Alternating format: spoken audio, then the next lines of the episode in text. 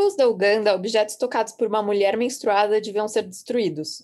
Entre esquimós, fórmulas mágicas eram utilizadas para purificar xícaras ou pratos usados por uma mulher menstruada. Entre indígenas norte-americanos, elas eram proibidas de tocar objetos dos homens para não causar males. Mesmo no sertão do Brasil, houve quem acreditasse que remédios perdiam seu efeito se tocados por uma mulher menstruada. Essas ideias parecem distantes da nossa realidade, mas ainda hoje o fluxo menstrual é visto como impuro em diversas culturas, tradições, religiões, incluindo a judaica. Setores mais tradicionalistas e ultra-religiosos da comunidade encaram a menstruação como algo a ser evitado e isolado através de uma série de proibições. E não é à toa que o próprio nome que se dá ao período menstrual no hebraico, o termo nidá, quer dizer separação.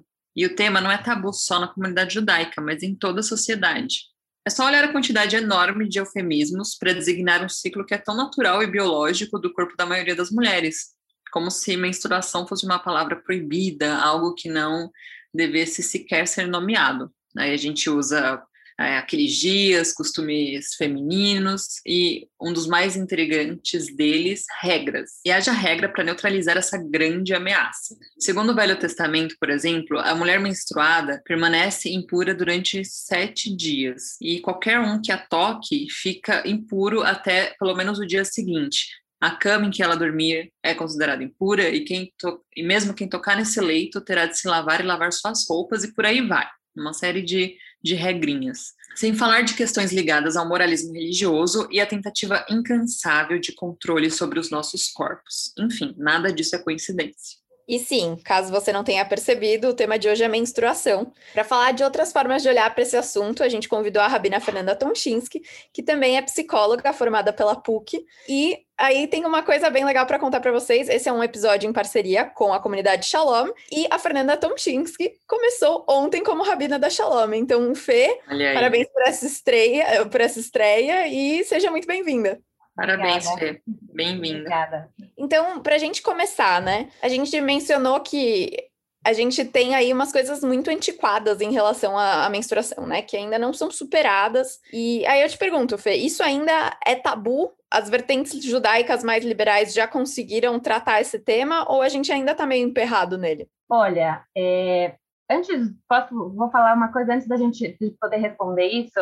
É, eu acho que é importante a gente entender um pouco o contexto, né? A Amanda estava falando sobre, sobre a, o texto que está na Torá em relação às várias regras, né? As várias proibições, mas acho que é importante a gente colocar isso num contexto maior de, de onde que está isso dentro da Torá.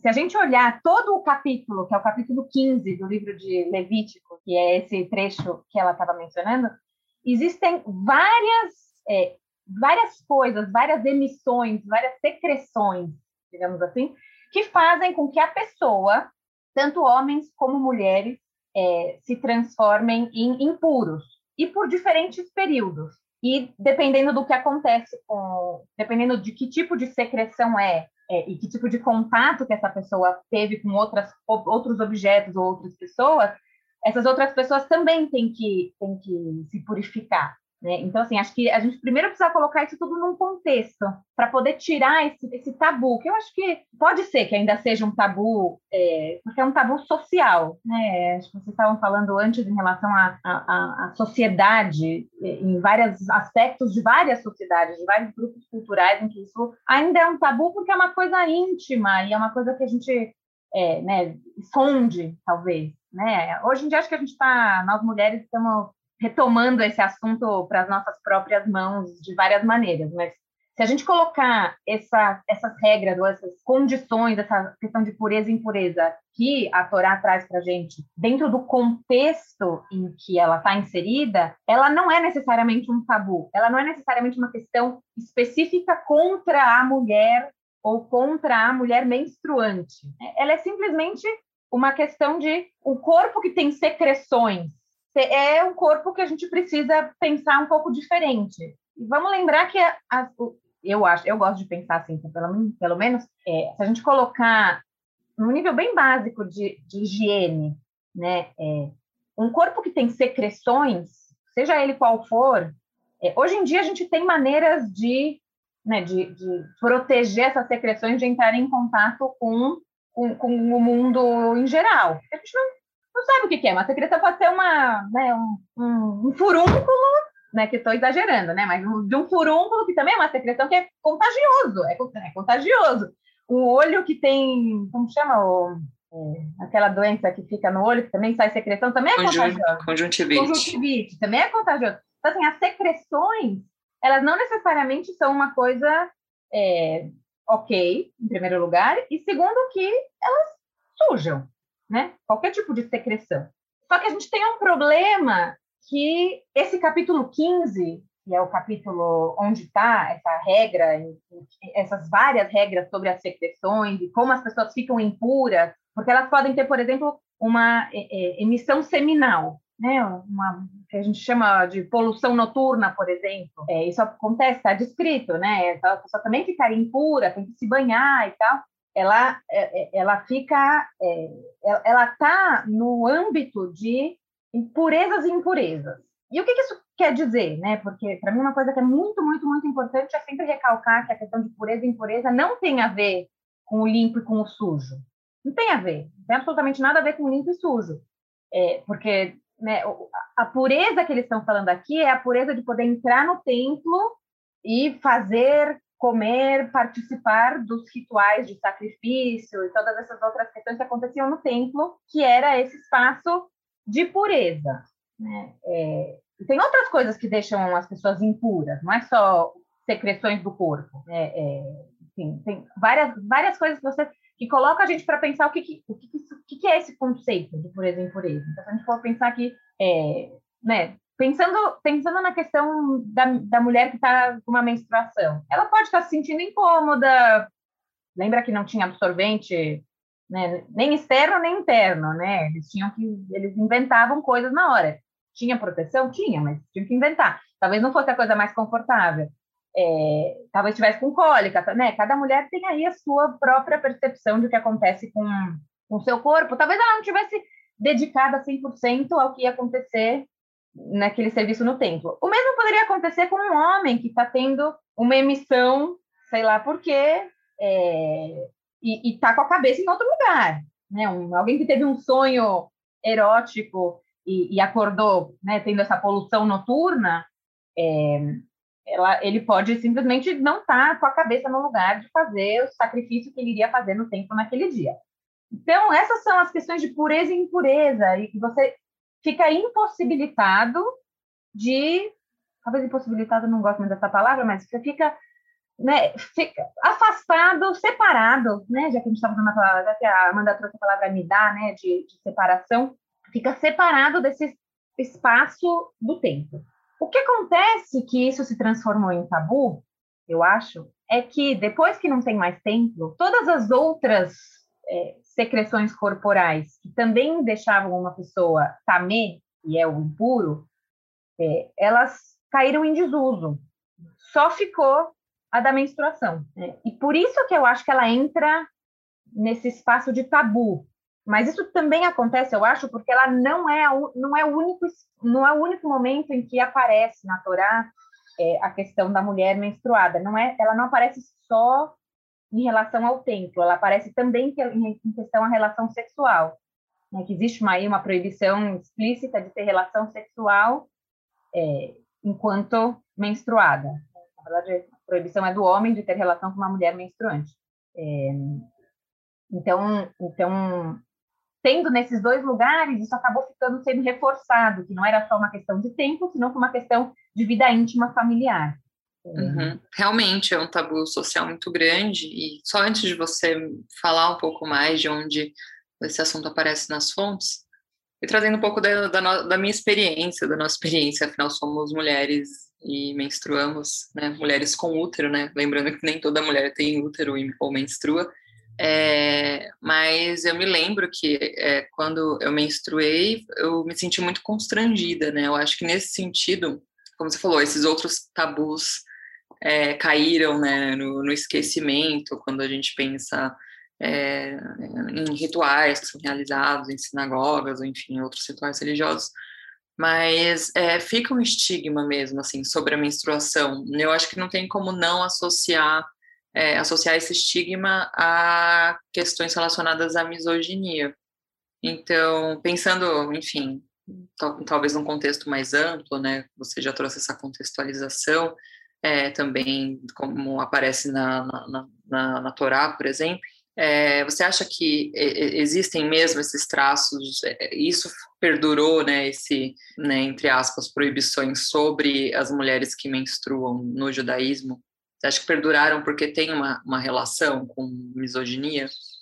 Eu acho que, na verdade, não só no judaísmo, né? na cultura em geral. Eu acho que a, a, eu tinha uma professora na faculdade de psicologia que ela falava a questão agora não lembro exatamente o termo que ela usava, mas que tinha a síndrome do né, de, da falta do falo, né, de que a mulher estava sempre querendo ser, é, ser igual ao homem, mas que no futuro é, isso ia se chamar síndrome do útero vazio, né, do ventre vazio, algo, algo assim, é, de que a, a mulher estava entrando nesse espaço do mundo e estava tomando esse lugar.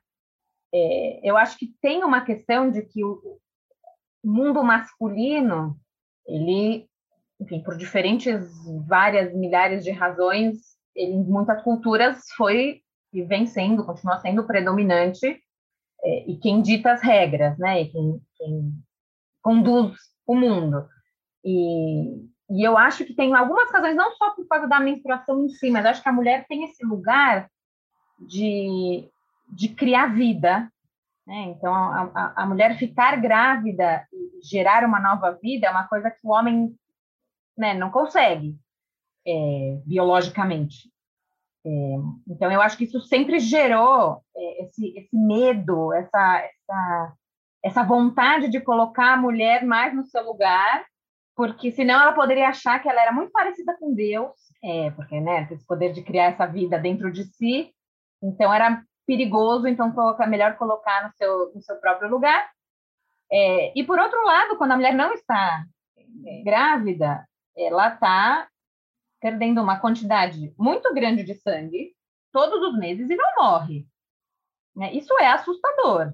Né? Você pensar que a, a, mulher perde uma quantidade grande, em geral, né? Obviamente, cada uma tem seu ciclo, e hoje em dia, com, com quantidade de hormônios que muitas de nós é, né, temos aí à disposição, é, isso às vezes diminui ou até cessa. Né? É, tá mulheres que não menstruam, às vezes por opção. É, então, você tem, a, você, você tem essa quantidade grande de sangue que você perde, se perder muito sangue, você morre. Menos a menstruante. Que, então, isso também é muito louco, né? É, é meio assustador. E se você né, se a gente pensar na época da, da, da caças bruxas e tal, é muito fácil colocar a mulher num lugar de, de poderes diferentes, porque ela tem essa capacidade de, primeiro, de gerar vida, e segundo, de perder muito sangue e ficar tudo bem. Né? Ninguém, ninguém passa mal porque porque está perdendo sangue. A gente pode né, ter crises de TPM e passar mal por outras razões, mas não porque está literalmente perdendo sangue. Né? Obviamente, tem condições e condições que a gente pode ter, é, né? mas ah, em geral não é assim. Então, eu acho que isso faz parte da, desse, desse, dessa, desse tabu que foi gerado em volta nas diferentes culturas.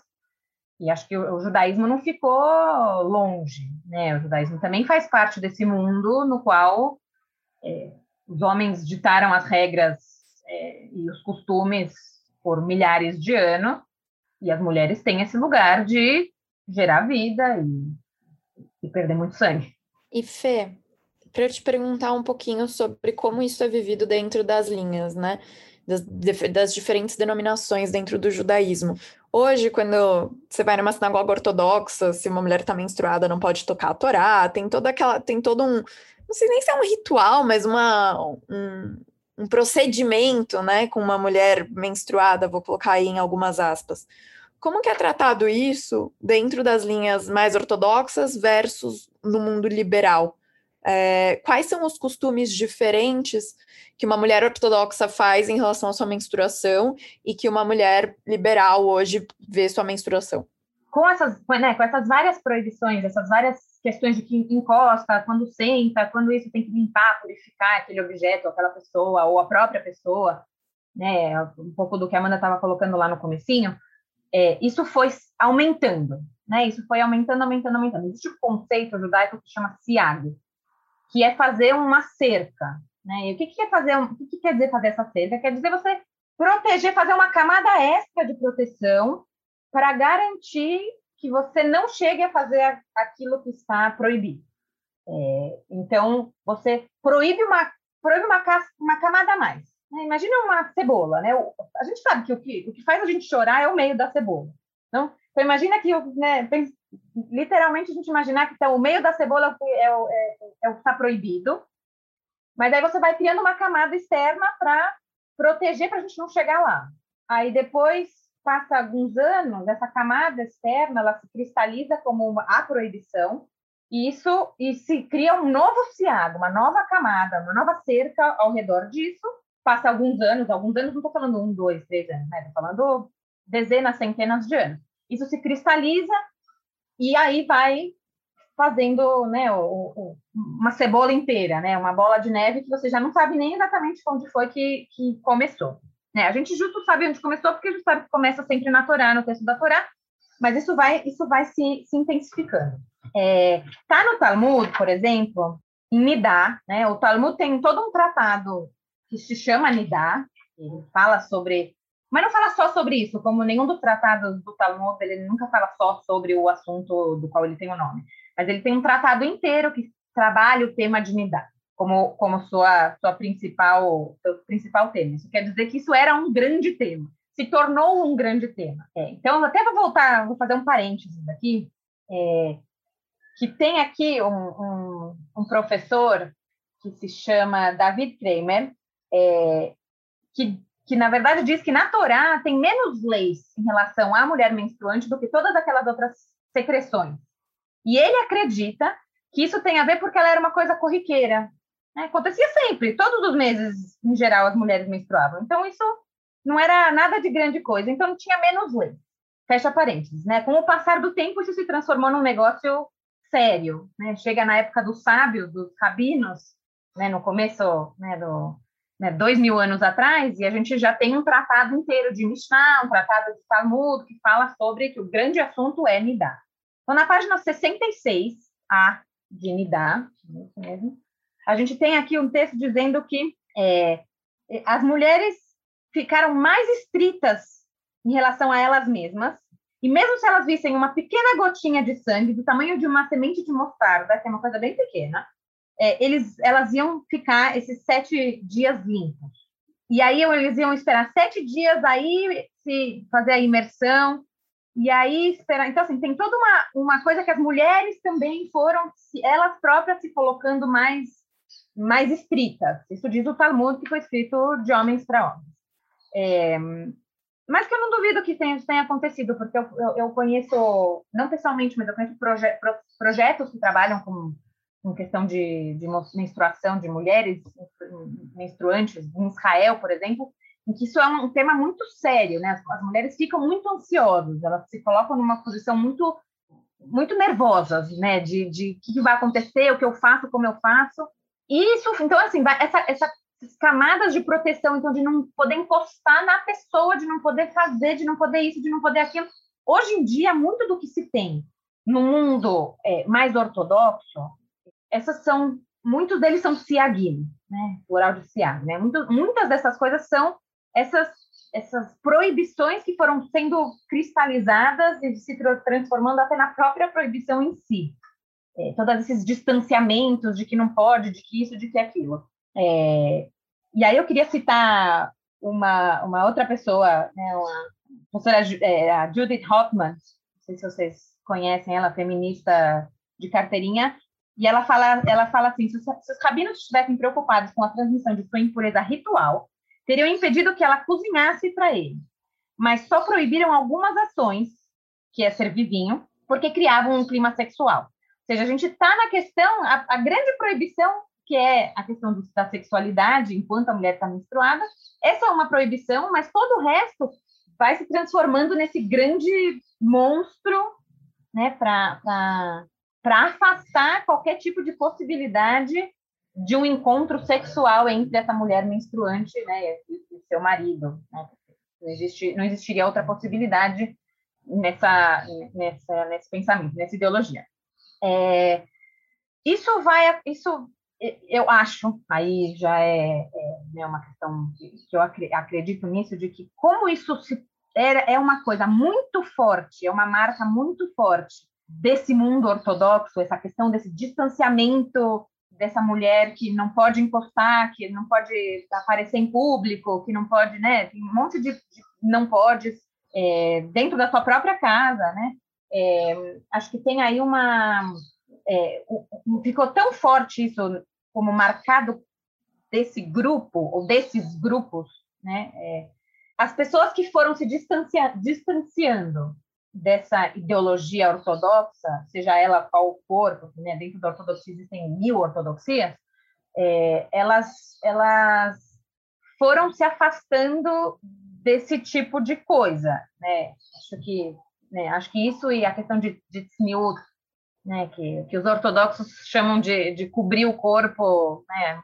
Tem, enfim, também diferentes limites, mas é, isso eu também acho que ponto, né, coisas que foram sendo é, é algo que é da ortodoxia, então todo mundo que não é ortodoxo tenta se afastar disso o máximo possível, né, das duas coisas, tanto da, do conceito de tzniut, né, da, que é um, um, conceito de modéstia, que eu, eu, entendo que não tem absolutamente nada a ver com, com usar manga comprida e saia comprida, é, mas isso é assunto para outro dia, é, quanto à questão da menstruação, eu acho que também no mundo liberal, em que a mulher tem o mundo social completamente aberto e disponível, é, no qual estar menstruada já não é um, uma questão, porque estar menstruada, como vocês trouxeram no começo, é, isso faz parte da sociedade como um todo. Antes da mulher que ficava menstruada, seja ela qual for a qual era a religião dela, tinha aí um certo constrangimento, porque ela sujava as roupas do chão de onde ela estava pisando. É, hoje em dia a mulher moderna, ela não tem mais esse problema. Né? Ela não tem, ela não precisa mais estar constrangida. É, existem diversas formas de você viver a sua vida inteira sem ninguém nunca saber quando você está menstruada ou não, ou se você menstrua ou não. Isso é uma coisa completamente vira uma coisa virou uma coisa completamente particular, individual sua. Isso também é uma coisa que afasta a, a, a, a mulher judia de, liberal, digamos assim, né, é, desses, desses grandes conceitos ou desses, dessas proibições ou desse mundo de tudo de, de pode não pode, de sim e não, né, porque acho que tem toda essa, essa postura social em que, em que as pessoas vivem de um jeito diferente. E dentro do mundo ortodoxo isso se mantém, né, uma questão que continua viva, continua presente, assim como outras, né, diversas que não é, não é o tema de hoje, nem sou especialista para falar de uhum. pessoas que não, sou, não são eu. Mas, mas existem isso, existe, existe essa. essa eu, eu acho que existe esse distanciamento, é, porque é o, é o diferente do que sou eu, é, e também existe um distanciamento porque é uma coisa que não é. Não me é uma questão. É, eu lembro, assim, né, uma questão pessoal, por exemplo, né, é, Teve uma época que eu tomava pílula. E aí tinha, né, tava pensando em relação à questão aí frequentar a mikve, né? E todo para mim, para mim a mikve é um lugar que para mim é muito sagrado. Eu gosto muito, frequento frequência. Mas só antes de, de continuar, Fê, explica o que é a mikve para quem não sabe. É, então eu tomava, eu tom, eu tava pílula, né? Então eu menstruava quando eu parava de tomar pílula, né? Tem esse período que você para de tomar, você menstrua, depois você começa a tomar pílula de novo, para de menstruar, e assim, né? Enfim, enquanto você estiver tomando pílula. É, ou outro método anticoncepcional desses que, que, é, que tem esses intervalos. Né? É, e aí eu estava nesse momento de pensar se eu queria frequentar a mikve. A mikve é essa, esse, esse banho, né, essa imersão ritual Talvez quem olhar de fora pode achar que é simplesmente uma piscina, mas ela tem toda aí uma construção, uma ideia, um pensamento por trás, que tem aí vários detalhes. Mas ela tem, você faz uma imersão nessa água, que também é uma água que não é qualquer água, né? não é uma banheira, não é uma piscina, ela tem um, um, um propósito. É, e esse, que é essa imersão que isso já vem lá da Torá, já está escrito, né? Esse se lavar é isso, esse se banhar, eles mergulhavam em águas vivas né, que a gente chama que tem dentro da, da é água-viva, que pode ser, não é o bicho água-viva, né? É, que pode ser é, que pode ser um rio, pode ser um mar, pode ser um lago, pode ser, né? Hoje em dia a gente que mora na cidade tem que teve que inventar coisas diferentes. Quer dizer, não só hoje em dia, né? Mas faz tempo. É, então, assim, você tem esse, essa imersão ritual após a menstruação, tem um, um período limpo, que quer dizer que você já não está mais é, perdendo sangue, e você, eu, eu, digo um período, eu não quero nem colocar números aqui, porque também isso tem é, possibilidades, é, é, e você faz essa imersão ritual, e aí você entra naquele estado de pureza que a gente tava, volta àquele estado de pureza que a gente estava falando antes. É, então eu estava né, nesse momento de pensar se era uma coisa que era importante para mim, se eu queria fazer. Cada um vai tendo esses momentos de, de entender quais são os seus, né, os seus passos dentro do judaísmo, dentro da né, o que você quer fazer, o que não quer fazer.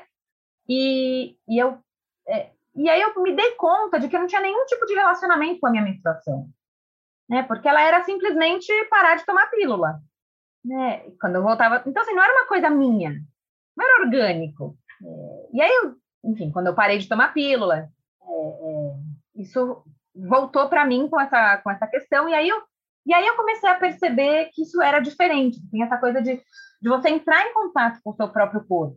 Ao invés de, de eu enxergar, por exemplo, a mikve como, como ir, porque eu já não estou mais menstruada, tem várias versões de você agora no, abre um novo ciclo para vida, para criar vida, porque menstruar quer dizer que você não ficou grávida, então é uma coisa triste e tal, isso para mim é horrível.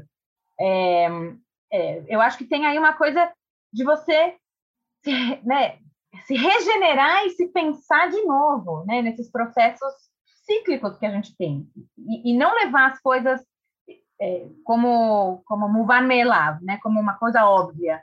É, eu, aliás, eu acho super importante isso dentro da tradição judaica, por exemplo, que é o que eu posso falar melhor. É, a gente tem várias, várias coisas que a gente não sabe.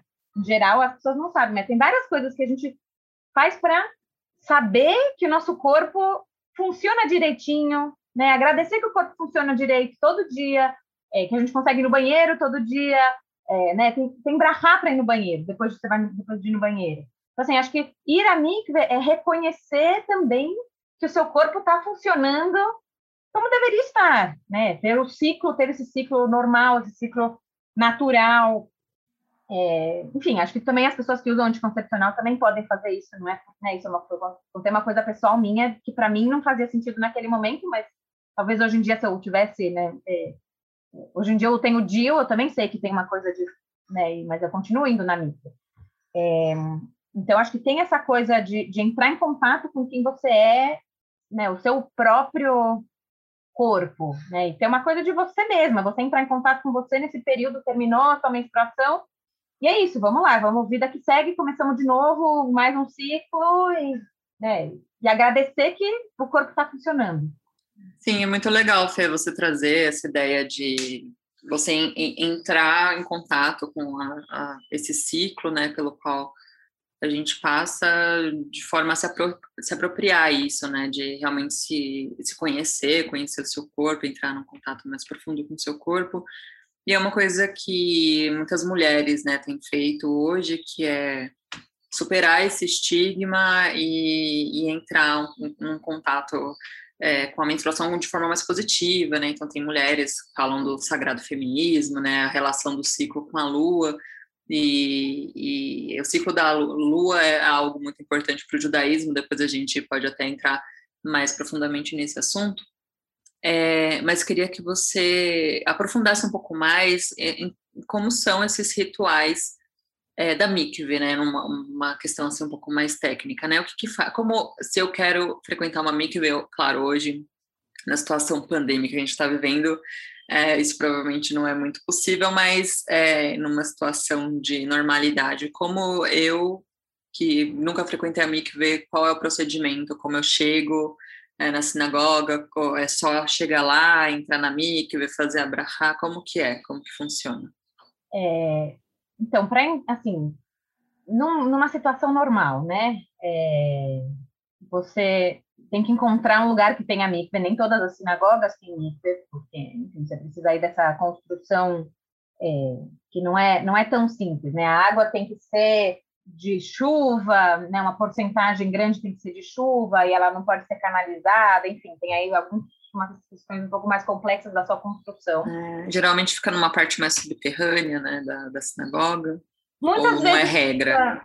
Então, geral, muitas vezes fica numa parte é, mais subterrânea, porque tem uma questão a ver com, com estar na terra, para tentar uma coisa simular um pouco o, o, um lago, né? Mas sim, existem possibilidades de construção, é, mais de uma possibilidade, né? É, tem, são questões técnicas que são bastante complicadas, de onde você armazena água, como você faz para armazenar essa água, como você faz para mergulhar né, água, você pode mergulhar, se é a mesma água que você armazena da chuva, enfim, são tecnicismos aí que, que compete a quem vai construir uma mikve, ou quem é, é, administra aí uma mikve.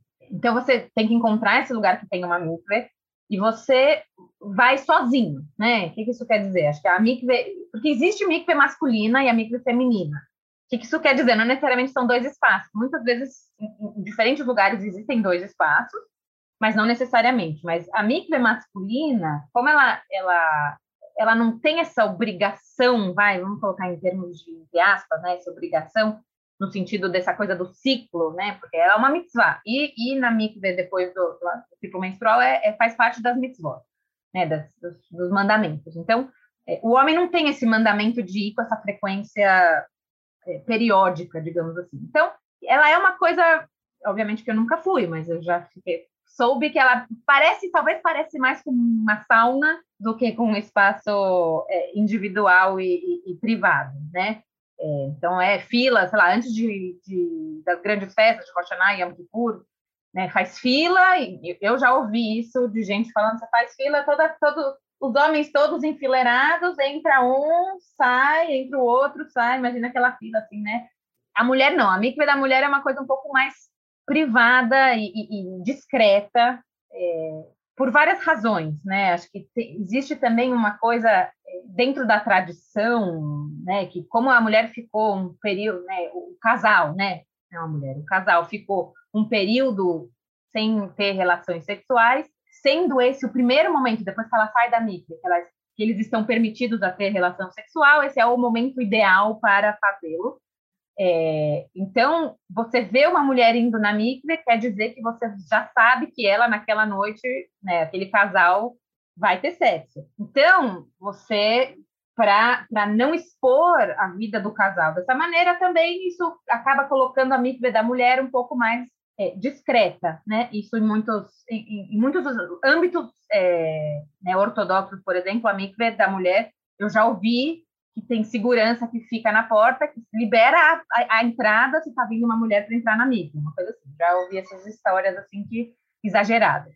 É, se é verdade ou não, não sei. É, mas é, então você, então você vai para esse lugar, você toma banho, você tira, né, eu gosto, eu assim, a minha, a, a, eu gosto de pensar assim, você vai, você toma banho, você tira tudo que não faz parte de você, né, tudo que não, não é do seu corpo. Então, você tira a sujeira, você tira o esmalte, você tira, você, né, escova os dentes, você penteia o cabelo, né, assim, você, você toma banho, você tá limpa, e que para mim isso reforça a coisa do limpo e sujo, né? Você tá limpa, você entra na mikve limpa, o mais limpa que você conseguir, né? O mais você. Então, você tira creme de cabelo, tira tudo, assim, até o nó, né, do cabelo você tira. O meu cabelo cacheado, às vezes é difícil, eu tiro o máximo que eu consigo, depois até entrar lá, tenho certeza que já fez nó de novo. Mas, é, então, você tira tudo isso e aí você entra na micro. A, a imersão, ela tem que se dar de um jeito que você, na hora que você faz a imersão, existem algumas tradições, tem gente que faz três, tem gente que faz sete, tem gente que faz, né, é, sei lá, o céu é infinito, né, de possibilidades de costumes, né, é, essas são as tradicionais, são três e sete imersões, você tem que entrar completamente até a última pontinha do fio de cabelo, sem encostar na imersão em si, sem encostar nenhuma das paredes ou chão da mídia. Então, você entra, entra normal, né? Você desce umas escadas, tem sete degraus de escadas, você entra, sete também é simbólico, enfim, né? É, você entra e aí você faz a imersão e tem que cobrir tudo, você tem que ir até a pontinha do cabelo, né? Quem tem cabelo curto é mais fácil, quem tem cabelo mais comprido é mais complicado. muitas vezes esses lugares é, tem uma pessoa que trabalha lá, voluntária ou enfim profissional, dependendo do espaço, é, que vai para conferir se você mergulhou direito. A função dela não é faz, ela não faz nada por você. Você que tem que mergulhar, é você que tem que mergulhar, você que tem que fazer abracá, é você que né, tem uma abracá, é você que tem que fazer tudo isso. Ela está lá para ver se você entrou direito, não encostou em nada. Né? Então existe, existem esses, essas pessoas que acompanham e que podem, dependendo do momento, né, tem antes do casamento, podem dizer alguma coisa, fazer aí uma cerimônia, tal. É, né, existem diferentes costumes e tradições, né? Gente que vai com família para esses momentos específicos, amigos, né? Para essas, essas cerimônias diferentes. Agora, para menstruação, ela não tem essa, não tem outra função a não ser esse conferir, né? Se, se tem essa pessoa lá, ela está lá para conferir que você mergulhou direito, mas é uma coisa sua. Né? E aí existe a tradição de você não tomar banho depois. Você saiu dessa água, sei lá quem mergulhou antes depois, você sai, se seca e vai embora, né? segue o jogo, porque a ideia é que o que te purifica, para você garantir que o que te purifica foi essa mikve e não, sei lá, o banho, né? Para a gente de volta entrar, não, não misturar limpo com sujo, não limpo, puro com impuro, não é limpo, com, não é limpo e sujo. Então a gente tem que, né, tem que manter essas coisas separadas. Então você vai na mikve e aí é, você tem esse, você sai e um novo ciclo que começa, né? Uma nova, um novo percurso. Beleza, adorei, Fê. Eu gosto muito do processo de dinâmica, que é, é, algo muito particular, assim, porque você tira um tempo para você, você desembaraça o cabelo, você vai tirar o esmalte, você vai tirando todas essas coisas de você, e é um momento que eu diria até assim, de relaxamento. Mas aí eu tenho uma pergunta. É, hoje, dentro das linhas liberais, a gente tem mikvaot que são liberais, né? Que são para homem e para mulher. É, como que é essa modernização da mikve e, e como que isso funciona, né? Porque são poucas as mikvot que são assim. Eu lembro muito de ter ido em Hanaton, que é um kibbutz é, pluralista lá em Israel, e que aquela era a única ali de Israel que era aberta para homens e mulheres, né? De maneira equitativa. Como isso funciona? Só para complementar a pergunta da Malca, queria que você falasse também um pouco da sua experiência como rabina, se era comum é, você encontrar mulheres que procuravam a mikve, que frequentavam a mikve, ou era algo que não era tão comum assim? É, então, eu acho que eu acho que a gente pensando nesse mundo lá, ortodoxo, tradicionalista, é, eu acho que a gente né, e, como a como a menstruação é encarada e que, que, qual é a quebra que a mikve faz em relação a essa mulher dentro dessa, desse grupo social, dessa sociedade, faz sentido é, que o espaço de mikve de homens e de mulheres seja separado. É, mas isso só quando você está falando de uma construção, né, uma coisa construída, você tem, quando você constro, constrói uma mikve. Mas se a gente voltar para a ideia de que a mikve ela pode ser ela pode ser não, ela é idealmente, ela é, é o mar, o rio, uma lagoa, né? É, você está falando que você, isso é um espaço de água público, né? É, é do mundo, né? É, é tá aí. Então você, você não existe o, o mar né, o mar das mulheres e o mar dos homens, o lago das mulheres e o lago dos homens. Qualquer tipo de separação que a gente possa fazer, né, no mar ou no lago ou no rio, isso é uma separação construída pelos seres humanos. Né? É, então, isso, isso acaba influenciando em relação a essa coisa de, da, da mikve de homem e mikve de mulher. É, mas que, essencialmente, ela não tem nenhuma diferença. Né? É, então, talvez, né, acho que Israel você tem uma população muito maior de, de mulheres que frequentam a mikve periodicidade.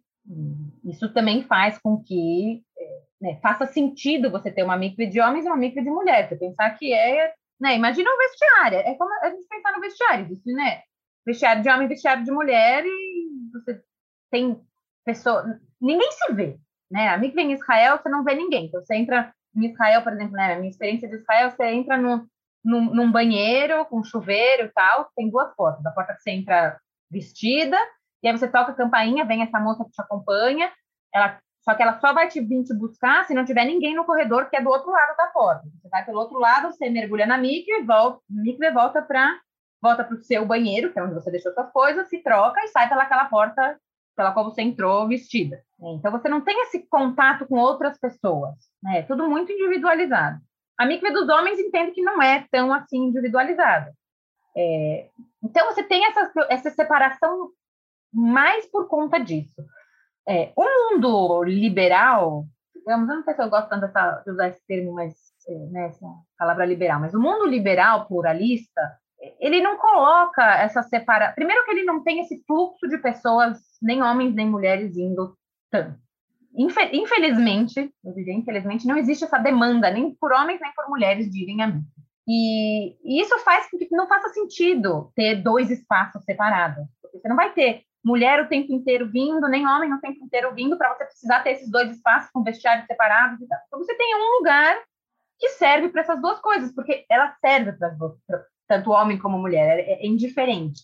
É, existe aí algumas, alguns costumes de que são até bastante ridículos, né, de quem pode ir antes e depois, quando é um casal, né, antes do, do casamento, mas, mas né, é, é, indiferente, porque a água, tanto faz quem, quem entrou na água. Você não sabe quem foi na água antes de você. É, né? Nem quem vai vir depois de você. É irrelevante. Você está indo lá, né? Como a Malga colocou, é, você está indo para você, é o seu momento, é um lugar seu. É irrelevante quem vem antes, quem vem depois. Né? Só quem está fazendo a agenda da micro é que tem que se preocupar que dá tempo de cada um fazer esse seu próprio momento ritual. Então, eu acho que isso existe, é, né? Por isso que, por isso que não existe essa grande separação, porque né, se, se, tivesse uma, um volume, né, aí eu vou, aí eu emendo na, na, na, no que a Amanda perguntou, né, se tivesse esse volume de pessoas indo, talvez fosse necessário para a questão né, do vestiário, digamos assim, né, a questão de a gente ter esse espaço privado para que mulheres nuas não se cruzem com outras mulheres nuas, se, ou homens nus, né, passeando para lá e para cá, né, e eu acho que, que a micve masculina ela deveria ser eh, um pouco mais privada e, e, individualizada do que esse processo mecânico de entrar na água e sair, né? Muitos homens, aliás, isso acho que é uma coisa diferente. Muitos homens do mundo liberal, quando eles vão à mikve, é, eles vão pensando diferente, né? Eles vão com essa consciência do que, que é esse momento, do que é esse espaço, é, diferente do que ir fazer um ritual mecânico de entrar na água e sair rápido, porque já tem alguém na fila, que tem que ser meio logo e tal.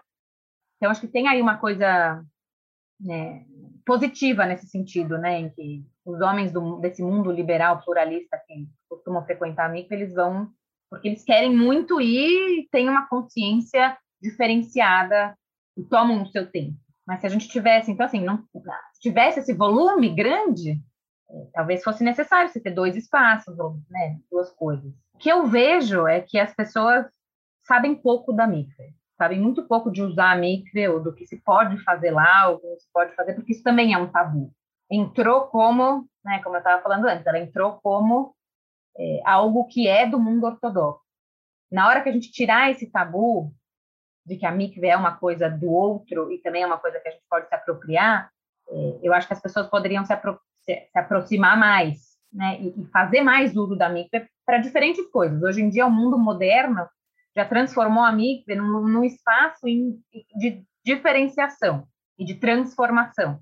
Então, assim como depois de um ciclo menstrual, a mulher vai na mikve e, e recomeça um ciclo novo, né, você tem uma situação de doença, você vai na mikve e, né, quando, né, tudo você consegue ultrapassar uma, um problema de doença, então você vai na mikve para né, recomeçar. Quando você tem, é, quando você né, dá a luz, você também vai na mikve para né, é um novo momento. Quando você é, consegue um trabalho novo, você, né, pode ir à mikve. Então, assim, existem, você vai casar, é, né, existe um costume forte, por exemplo, de casamento, ir à mikve antes do casamento. Então, acho que existe diversas possibilidades de cada um também poder encontrar qual é a sua vontade, a sua necessidade de, de, de não, não necessariamente romper com o que estava acontecendo antes, né? Mas, ou atravessar um momento, né, uma nova etapa, entrar para um novo ciclo, entrar para um novo momento. Lembro quando eu estava é, grávida que eu é, eu fui na mikve a cada trimestre, né? A gente, né, quando está gestante tem essa coisa, né? Cada trimestre é um, é, um, é um processo diferente. Então, eu fui na mikve a cada trimestre porque era isso. Para mim era uma coisa de, eu, né, eu claramente não estava menstruando, né? Era, era um processo de passar essa nova etapa, entrar numa outra etapa energizada. Então, acho que existem essas novas possibilidades e as pessoas uhum. têm que encontrar isso, descobrir que elas existem. Pode fazer merchandising? Sim. Claro. Não, só porque eu vou, vai, vou fazer, né? Vai ter um workshop, não sei a data.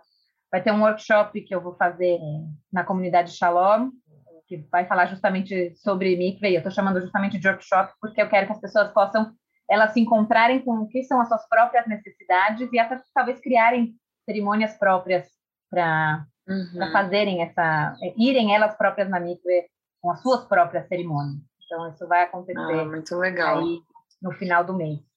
Isso dá para encontrar informações no site, né, da Shalom sobre datas. Vai, vai dar. Ainda não vai está, ainda não está divulgado. Mas, então fiquem mas atentas. É, não, mas só para fechar, encaminhar aqui para o final do nosso episódio, Fê, eu queria aproveitar, já que você falou, né, da, é, da situação, né, o que fazem as grávidas, já que a maioria das mulheres que engravidam não menstruam, né, e as mulheres que entram é, no período de menopausa, né? Como que fica essa relação, é, não só com a mikve, mas com a, essa própria ideia de pureza, né? Como, como que isso é visto na, no judaísmo? É, isso é um problema da modernidade. Né? É, acho que no passado as mulheres não viviam tanto mais depois desse período de, de menopausa. É, acho que a gente é, é, é um problema né, moderno, é um poder moderno, se a gente pensar, sei lá, quantos anos né, a expectativa de vida vem aumentando, e isso, né, as mulheres vêm vivendo muitos anos sem menstruar, né, é, depois de ter menstruado muitos anos, e, e isso vem se tornando um assunto dentro, dentro do judaísmo, né, é, porque, porque vem se tornando uma questão. Então, já existem, por exemplo, cerimônias para né, a mulher que entra nessa, nessa menopausa e para de menstruar, o que isso significa?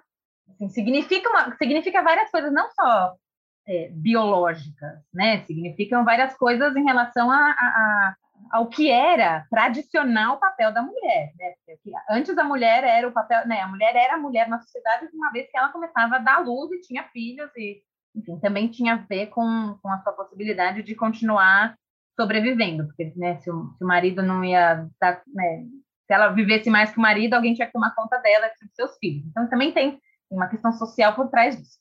Mas é, mas o, o isso também então assim tem, tem várias mudanças que acontecem é, no corpo da mulher e, e, e, no psicológico, social e né, toda essa, essa transformação que acontece e isso vem sendo é, trabalhado em relação a, né, a criar cerimônias para poder viver isso de uma maneira ritual. Né? O ritual ele serve para isso, para a gente poder marcar essas, essas coisas e colocar elas nos seus, nos seus lugares em relação à proporção que elas podem ter para a gente. Porque mulheres sofrem muito com esse momento, não porque sofrem com os picos hormonais, enfim, né, mas sofrem muito emocionalmente, né, que esse momento chegou. É, é, e tem outras que levam isso mais tranquilamente, mas os, os rituais estão aí para a gente poder encarar essas, essa, essas transformações de maneira um pouco mais tranquila, é, acho eu. É, e, então, isso vem sendo construído, não existe nada formal e, único é, em relação a isso. É, existem diversas possibilidades, já existem várias possibilidades, mas nenhuma delas é a possibilidade, porque ela, né, é isso, é uma coisa nova, digamos assim. É, não entrou no, no canon, no, no canônico né, da, da, da, tradição rabínica milenar. Na verdade, a gente tem poucas, poucos exemplos, né? A gente tem exemplos, sei lá, único, talvez o único exemplo que a gente tem, assim, claro, é a Sara, que ela, quando ela engravida, ela já não, não tem mais, né, a, não, não, não tem mais as regras como as mulheres, né? Como, é, enfim, tem diferentes tipos de tradução aí, mas é, talvez seja o único exemplo de alguém que a gente saiba que estava né, já na menopausa. Menopausa. É, porque a gente não é tem verdade. isso. Né? A Torá não descreve muito que né, as mulheres estando menstruadas. A gente não sabe muito o que acontecia com elas. É tudo meio que no imaginário. A gente sabe o universo feminino ele ainda é muito é, esburacado dentro da Torá, totalmente, né? Totalmente, totalmente. É algo né? que a gente tem aí um desafio grande para se inserir, né, e colocar nosso espaço. É, para os nossos ouvintes, mulheres, homens, eu queria deixar um desafio aí para vocês irem a Mikve um dia. É um processo muito gostoso. Eu acho que é uma forma muito diferente de explorar seu judaísmo. É, e é algo que as pessoas não fazem muito no, no cotidiano, como a Fê colocou aqui. É, então, deixa aí esse desafio para os ouvintes que tiverem aí uma comunidade ou pro, quiserem procurar uma comunidade para frequentar a mikve assim uma vez para sentir esse gostinho é, de como é esse de como é esse ritual. Fê, queria muito te agradecer pela participação nesse episódio. Muito legal a gente falar sobre algo que parece um tabu, mas que quando a gente vê algo que faz parte da gente, acho sempre importante a gente ir modernizando o nosso judaísmo e trazer essas novas correspondências a ele. Então, super obrigada Obrigada mesmo, foi, foi um prazer enorme conversar com você sobre esse assunto, que é, eu acho que, apesar de né, a gente estar tá desconstruindo né, esses tabus todos, é sempre bom trazer para a conversa. Obrigada. Obrigada. Obrigada a vocês por mais um convite de participar aqui com vocês. Até a ah, próxima. Seja sempre bem-vinda. Oi, gente, eu sou Anita Efraim e trago para vocês algumas notícias do mundo judaico dessa semana. Bora lá? Primeira é quem está precisando ir para Israel visitar algum parente. Na última terça-feira, 6 de abril, o país anunciou que estrangeiros que já, tiver, já estiverem vacinados ou já tiverem se recuperado do coronavírus podem entrar no país. Mas tem uma condição eles precisam ter parentes de primeiro grau morando em Israel para conseguir entrar lá. E quem for, quem tomar essa decisão de ir, pode entrar com parceiros e também com filhos. Quem quiser ir para Israel nessas condições precisa preencher um formulário e esperar a aprovação para embarcar num voo. Além disso, precisa provar que já foi vacinado ou que já se recuperou da doença e fazer um exame RT-PCR em até 72 horas antes de chegar em Israel. Até esse anúncio, os estrangeiros só podiam entrar em Israel sob circunstâncias raras, como tratamento médico, ir ao funeral de algum parente ou por razões humanitárias. Lembrando que, com uma parte significativa da população vacinada, Israel está voltando à vida normal na medida do possível, porque o coronavírus ainda não acabou. E a gente também tem que falar de eleição, né? Na última segunda-feira, 5 de abril, o presidente de Israel, Reuven Rivlin, deu para o primeiro-ministro Benjamin Netanyahu a oportunidade de formar governo. Mas o Rivlin não fez isso tranquilo, na paz, numa boa, nada disso. Quando ele anunciou que o Netanyahu ia ter a oportunidade de formar governo, é, por ter conseguido mais cadeiras na eleição, ele disse que ele tem reservas éticas e morais ao primeiro-ministro pelas acusações de corrupção contra o Netanyahu. O Rivlin também disse que vai ser difícil para qualquer candidato formar governo porque todos têm pouco apoio. Ele falou também que teme por Israel, mas que está fazendo o que deve enquanto presidente do país. Agora, Netanyahu precisa conseguir formar uma coalizão somando 31 cadeiras para assumir como primeiro-ministro mais uma vez. O Likud, o partido do Netanyahu, já tem 30 cadeiras. Ele tem 28 dias para conseguir formar esse governo, contando desde o anúncio do Rivlin. E se ele não conseguir, a oportunidade deve ir para o segundo colocado, o Yair Lapid. E aí talvez você se pergunte, bom, e se o Yair Lapid não conseguir também? Bom, aí tem eleição tudo de novo. A gente vai esperar pelas cenas dos próximos capítulos. Tchau, até semana que vem.